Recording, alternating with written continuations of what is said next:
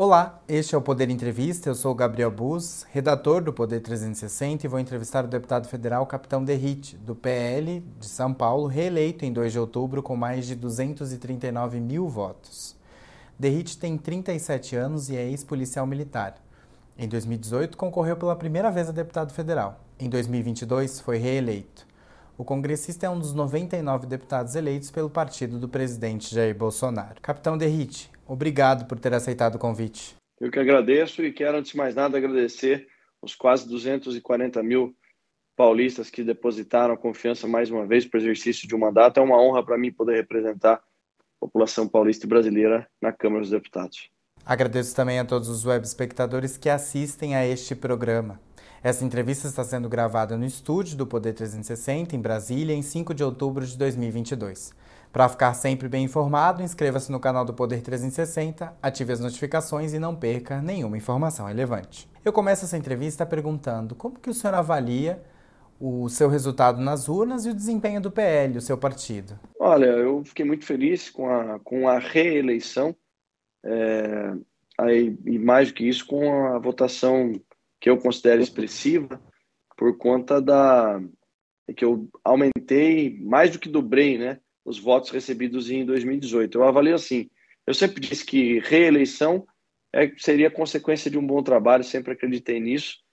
Na primeira oportunidade, nós tivemos ali uma plataforma é, na pré-campanha em 2018 e na campanha de encarecer o custo do crime, de combater os privilégios que os criminosos possuem que a legislação, legislação penal, execuções penais é muito leniente, né, muito fraca com relação ao, ao combate ao crime. Isso faz com que estimule o criminoso a entrar na vida delituosa e depois que entra a permanecer nela. Então, a bandeira era muito forte.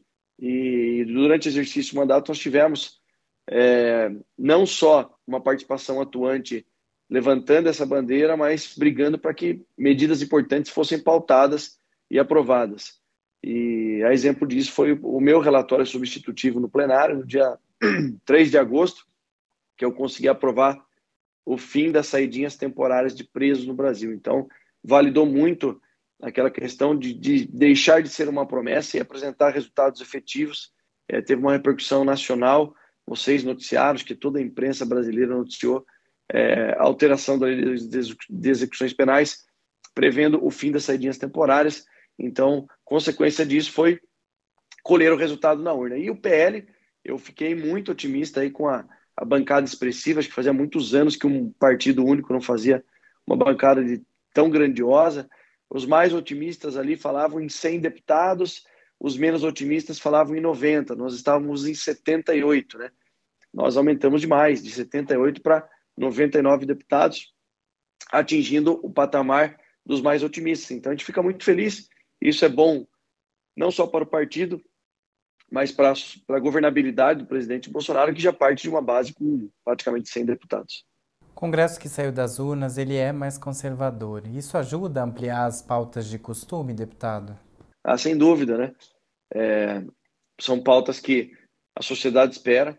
Acho que a Câmara dos Deputados são os, os é, e o Congresso, o, o Senado também, mas mais a Câmara, né? São os representantes do povo. Então, se o povo escolheu, é, em sua maioria, os representantes conservadores, é justamente por conta dessas pautas dos costumes. A maioria da população brasileira é contra a liberação das drogas, é contra é, o aborto, é contra o desencarceramento em massa, e, e contra a ideologia de gênero, contra ensinar sexo para crianças em salas de aula. Então, acho que essa renovação e ampliação da bancada conservadora ela vai refletir em projetos de lei, em produção legislativa, primeiro com a proteção da vida, da família, é, e, e, também para que a gente possa, como na minha pauta, que além dos costumes, vai um pouco além, além de, de, de todas as pautas que eu falei, a da segurança pública, né?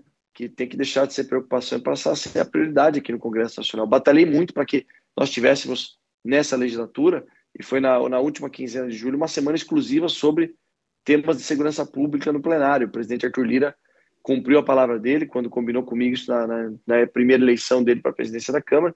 E agora, essa pauta dos, dos costumes aí tende a ganhar uma relevância maior e não só ganhar relevância, né? a tendência é que nós consigamos aí aprovar projetos de lei importantes nessa próxima legislatura. Reeleito com um voto dos paulistas, quais bandeiras e ideais o senhor se propõe a defender nesse próximo mandato? É, dar continuidade no nosso trabalho, né? Acho que o reflexo das urnas provou que nosso trabalho foi bem aceito pela população. Por isso que eu falei, atuar forte na defesa da família tradicional, contra a liberação das drogas, contra, infelizmente, a bandidolatria que existe, né? Um glamour sobre o, a, o criminoso, que infelizmente faz parte da cultura, de, de uma boa parte da mídia que acaba é, demonizando o policial, endeusando o criminoso, é, contra o aborto, contra o desencarceramento em massa e para que haja uma política de tolerância zero no combate à criminalidade. O Brasil, infelizmente, possui índices alarmantes na segurança pública, que já melhoraram muito durante o governo Bolsonaro, a maior queda de homicídios da história recente, desde 1979, nós tivemos uma queda tão grande quanto, quanto tivemos agora nos últimos anos, mas é continuar lutando para que pautas como fim das saídas temporárias, o fim do auxílio reclusão, fim da visita íntima, fim da progressão de regime, da audiência de custódia, que são ferramentas e benefícios que os criminosos possuem, que acabam é, deixando o custo do crime muito, muito baixo. Nós precisamos encarecer o custo do crime para fazer com que o crime deixe de ser uma, uma opção rentável para o criminoso. Então, a minha luta é, além da bandeira dos costumes, como eu mencionei, é fazer com que a segurança pública seja prioridade, que nós consigamos fazer com que o Brasil deixe de ser o paraíso da impunidade para os criminosos. Deputado, sua principal pauta é de fato a segurança pública. Diferentes governos passaram pelo país e o problema sistêmico ele ainda persiste. A criminalidade alta nas grandes capitais, como São Paulo e Rio de Janeiro, cadeias muito cheias, e o combate às drogas que acaba deixando policiais militares mortos. Que de fato é preciso fazer para melhorar ainda mais esse cenário, para melhorar o cenário de combate à criminalidade, eu me refiro. É interessante isso, porque é o seguinte: é, o que nós precisamos fazer é adotar a política de tolerância zero e encarecer o custo do crime. Tem um argumento das pessoas que falam assim: olha, mas o Brasil possui a maior população carcerária do mundo, e se ficar combatendo droga, vai ficar prendendo os coitadinhos traficantes. E não é assim. Em primeiro lugar, é, o Brasil não tem a maior população carcerária do mundo, porque nós temos que comparar com o número de habitantes que o Brasil possui. Quando nós fazemos essa comparação, que ela é, é, é muito mais racional e, e, honesta, a gente vai ver que o Brasil está lá embaixo no número de, de população carcerária para habitante. Segundo ponto, a partir do momento que nós encarecemos o custo do crime, ou seja, o Brasil foi na contramão dos países que deram certo. Quando Nova York era uma cidade extremamente violenta, Rudolf Giuliani aplicou a política de tolerância zero, punindo o menor dos delitos para evitar que o maior dos delitos aconteça, aplicando lá a teoria das janelas quebradas. No Brasil, nós fizemos o contrário. Nós somos descriminalizando o uso de entorpecente, nós somos tornando, criando a lei do, de menor potencial ofensivo, a lei 9.099. Isso fez com que o próprio criminoso fosse, ó, agora eu posso furtar, que eu não vou preso. Agora eu posso fumar maconha na rua que não acontece nada comigo. Então nós fomos na contramão de países que deram certo. Então nós precisamos encarecer o custo do crime, aplicar a política de tolerância zero, acabar com benefícios e privilégios que os criminosos possuem. Por exemplo, o criminoso é, é, é comete um crime, um, um, crime gravíssimo, tira a vida de alguém, um homicídio, é condenado a 19 anos de cadeia, reduz para 16, cumpre 10 e já está na rua. É o caso da Elise Matsunaga. Ela está na rua matou o próprio marido. Então, nós precisamos ir aplicar a política de tolerância zero, acabar com esses benefícios, progressão de regime é um deles, como esse que eu citei. Fazendo isso, o crime vai deixar de ser compensador para o criminoso.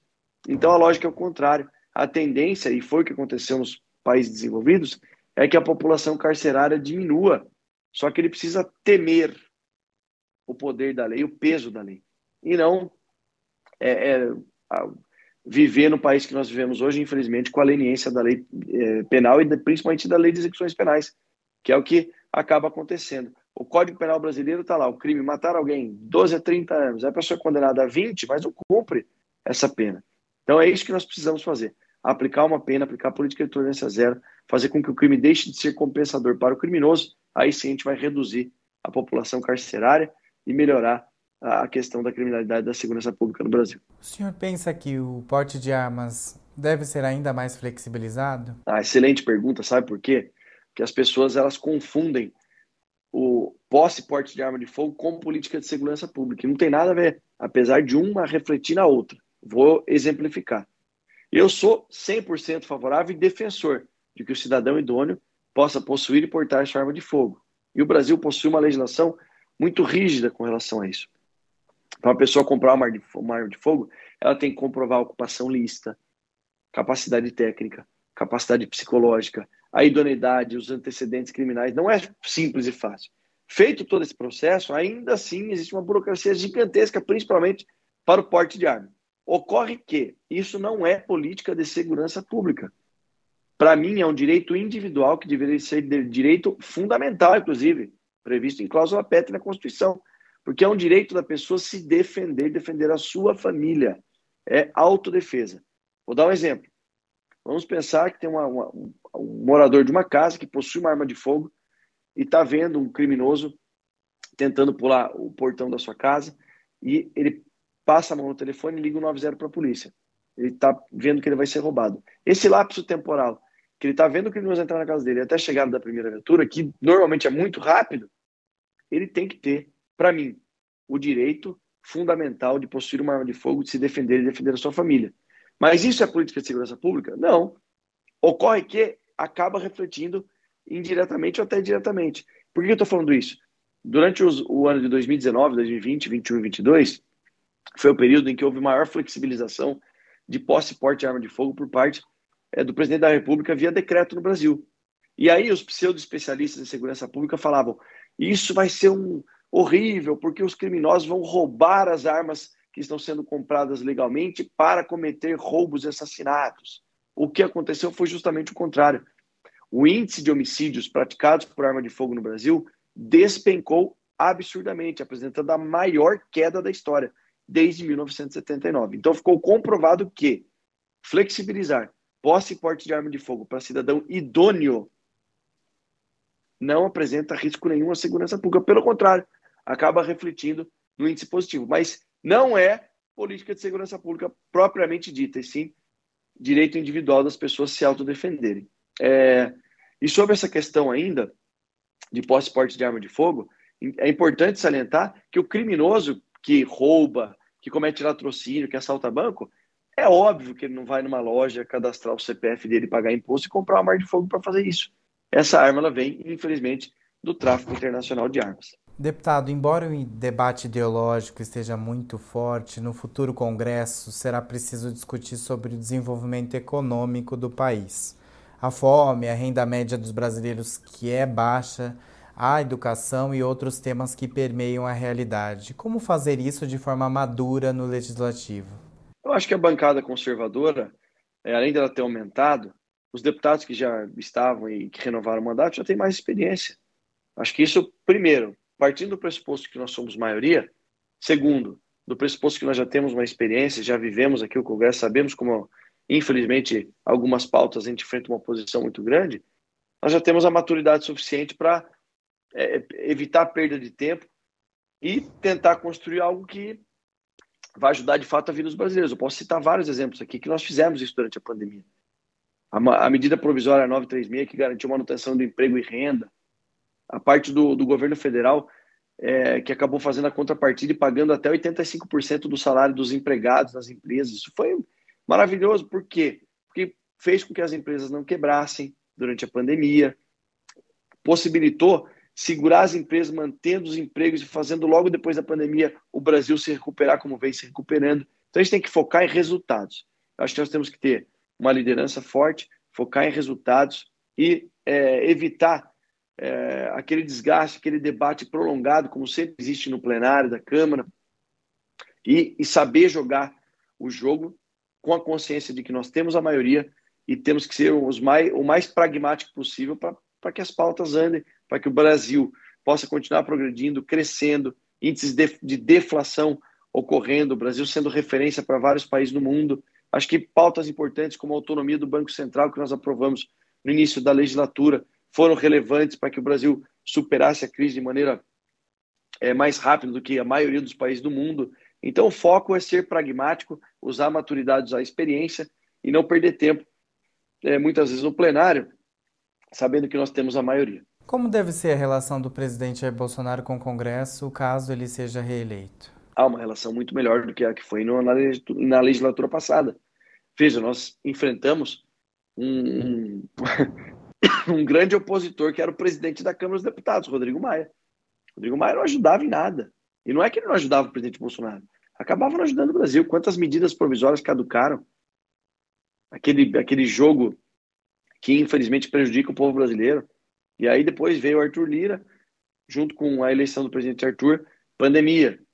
Então foi muito difícil, foi um, um mandato muito difícil para o presidente, muito difícil para o Brasil. E mesmo com todas as dificuldades, nós atravessamos tudo isso e saímos lá como referência ainda, principalmente na pauta econômica.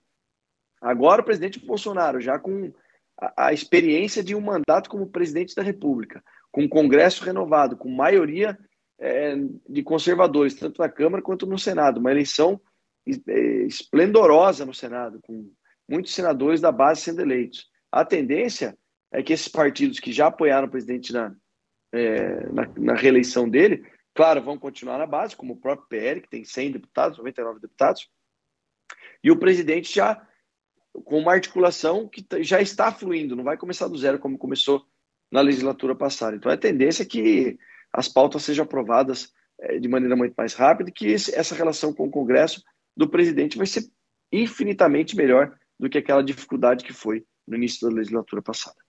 Deputado, em caso de vitória do ex-presidente Lula, ele vai ter que ajustar a relação com o Congresso, dado o resultado das urnas. Como o senhor pretende fazer uma oposição responsável em eventual vitória do petista? Primeiro que eu não acredito em vitória dele, né? Assim, mas de maneira muito transparente. O presidente Bolsonaro vem crescendo muito. Anúncios importantes, como do governador Zema de Minas Gerais, do governador Rodrigo de São Paulo. Eu não, não sei se o, se o Caiado já se pronunciou em Goiás, eu acabei não acompanhando, mas são colégios eleitorais grandes e que já anunciaram apoio ao presidente Bolsonaro. Então, eu tenho certeza da vitória do presidente Bolsonaro. Caso isso não aconteça, nem passou pela minha cabeça, mas pode ter certeza que nós vamos fazer é, o bem para o Brasil, como nós já estamos fazendo com o presidente Bolsonaro. Então, é, é, muito do que muda a vida do brasileiro, do que vai refletir na vida do brasileiro, passa pelo Congresso Nacional. Então, nosso comprometimento aqui é com o povo, em primeiro lugar. E, claro, tendo o presidente Bolsonaro na presidência da República, a, a, o pensamento, as ações e, e, e a, a, nossa ideologia é, é a mesma. Então, facilita o nosso trabalho aqui. Porque o presidente pensa no povo, porque o presidente é, governa para o povo, para os mais humildes, inclusive, e, e, os fatos comprovam isso, né? Agora, a questão do, do presidente Lula, nem cogita pela minha cabeça a possibilidade dele ganhar, porque eu acho que isso, nós vamos dar, ter uma vitória é, acachapante aí do presidente Bolsonaro nesse segundo turno. O senhor acha que para o Congresso Nacional, para esse próximo mandato, dado as condições que o país passou, a pandemia, é, uma crise econômica causada pela pandemia também, é mais interessante aos congressistas atuarem agora de forma mais pragmática no novo mandato? Ou o senhor acha que a pauta ideológica ela tem que é, se equilibrar à pauta pragmática? Acho que dá para levar as duas coisas, né? A pauta ideológica ela é tão importante quanto projetos que, que, que acabam sendo aprovados e, e, e, esse pragmatismo que a gente mencionou. Agora, a pauta ideológica, para nós conservadores, é tão importante quanto à medida que nós fazemos um bloqueio aqui. Nós não vamos deixar com que mexa com as nossas famílias, com que mexa com as nossas crianças. Nós somos, é, assim, veementemente contra o ensino de sexo para criança em sala de aula, contra ideologia de gênero, contra o aborto, contra a descriminalização do uso das drogas, contra a demonização das forças policiais.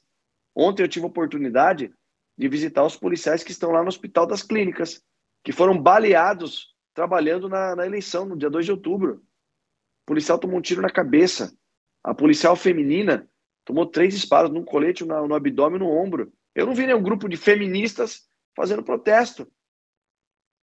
Porque eles estão do outro lado, não do lado do bem. Então a pauta ideológica é tão importante quanto projetos e pautas pragmáticas, porque vai realizar aqui, e agora de maneira muito mais é, importante pela, devido ao tamanho, e com grandes nomes vindo para o Congresso também, que são referências é, na defesa dos nossos costumes, como Nicolas Ferreira em Minas Gerais, agora a gente vai criar um verdadeiro bloqueio, uma blindagem principalmente sobre as nossas famílias, sobre os valores judaico-cristãos que nós defendemos tanto e estamos dispostos a defendê-los a qualquer custo.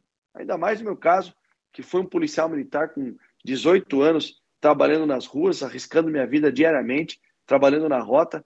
Não vai ser aqui na Câmara dos Deputados que nós vamos recuar. Então é tão importante quanto as pautas pragmáticas. Certo, deputado. Agora a gente vai fazer um jogo rápido. Eu vou falar sobre alguns temas e o senhor responde brevemente qual a sua percepção sobre esse assunto e se o, se o senhor, perdão, é a favor ou contra. O senhor já falou que é contra o aborto, então vou passar para a próxima pergunta. O senhor é a favor ou contra a legalização do uso recreativo da maconha, como está ocorrendo em vários países da Europa e também em alguns estados dos Estados Unidos? Absolutamente contra. O senhor é a favor ou contra cotas para minorias nas universidades? Absolutamente contra. O senhor é a favor ou contra privatizar a Petrobras? 100% a favor. Não só de privatizar a Petrobras, mas que a gente abra é, para que novas é, empresas venham extrair petróleo, aumente a concorrência, isso faz parte da nossa é, do livre mercado que nós tanto defendemos na pauta econômica. O senhor é a favor ou contra privatizar o Banco do Brasil ou a Caixa Econômica Federal? Sou a favor também. A Caixa teve papel importante, o Banco do Brasil também, mas é, não faz sentido, porque, infelizmente, tudo está indo muito bem, está gerando muito lucro, recorde de lucro, principalmente na Caixa, no primeiro ano foi mais de 23 bilhões de lucro, mas porque é o presidente Bolsonaro que indicou uma pessoa técnica preparada para estar lá. Infelizmente, é, estatal e banco público sempre foi sinônimo de corrupção, por isso eu sou é, em governos anteriores, que fique claro isso, sou a favor da privatização. O senhor é a favor ou contra as regras das leis trabalhistas, a CLT? Olha, a CLT, infelizmente, acaba. É assim, é, é... eu sou contra, tá? Acho que no, no, livre mercado que nós tanto defendemos, a CLT acaba atrapalhando o empreendedor, o empresário que quer é, gerar mais emprego e uma flexibilização. E claro, essa, a CLT tão travada e burocrática, já houve uma reforma trabalhista que ajudou bastante, mas tem que ter uma outra maior do que essa que ocorreu na legislatura anterior à nossa, para que a gente possa. Isso, consequentemente, vai gerar mais emprego e vai dar, é, vai gerar mais investimento por parte do empresário, que é quem gera emprego, na verdade, no nosso país. O senhor é a favor ou contra a reforma administrativa, que torna mais fácil a demissão de funcionários públicos? É, tem que tomar cuidado com esse torna mais fácil a demissão de funcionários públicos, porque é, eu sou a favor da reforma administrativa e falo de maneira muito tranquila, porque meu primeiro ato aqui como deputado federal no dia 1 de fevereiro de 2019, no primeiro dia da posse, foi abrir mão da aposentadoria especial que eu teria direito como deputado. Inclusive, durante a tramitação da reforma administrativa, que infelizmente não, não tramitou, não saiu, eu assinei a emenda prevendo o fim desse privilégio para deputados, senadores, governadores, enfim. Então, eu sou a favor, 100% a favor da reforma administrativa. O senhor é a favor ou contra a reforma tributária? 100% a favor.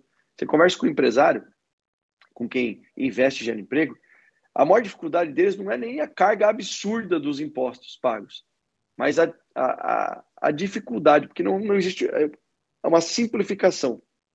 É um emaranhado de impostos as empresas têm um setor específico de contabilidade, contratam assessorias e mesmo assim ainda dá problema. Então, reforma tributária é tão importante quanto foi a reforma previdenciária, quanto será a reforma administrativa. Então, sou 100% favorável à reforma tributária. O senhor conhece o projeto de lei contra fake news em tramitação no Congresso? É a favor ou contra o projeto? Contra, nós conseguimos derrubar esse projeto.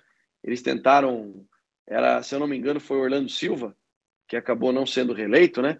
Do Partido Comunista do, do, do, Brasil, ele tentou passar o regime de urgência e nós é, conseguimos barrar a urgência de, desse projeto, se não me engano, por sete ou oito votos, completamente contra. Porque, Sim. na verdade, não é o PL das fake news, né? Eles querem, na verdade, colocar uma mordaça, principalmente nas redes sociais. Já está difícil hoje em dia, ainda mais se tiver um PL das fake news, que vai ter. Quem vai dizer o que é ou não é fake news? Né? Esse é o grande problema. O senhor é a favor do chamado excludente de licitude? 100% a favor.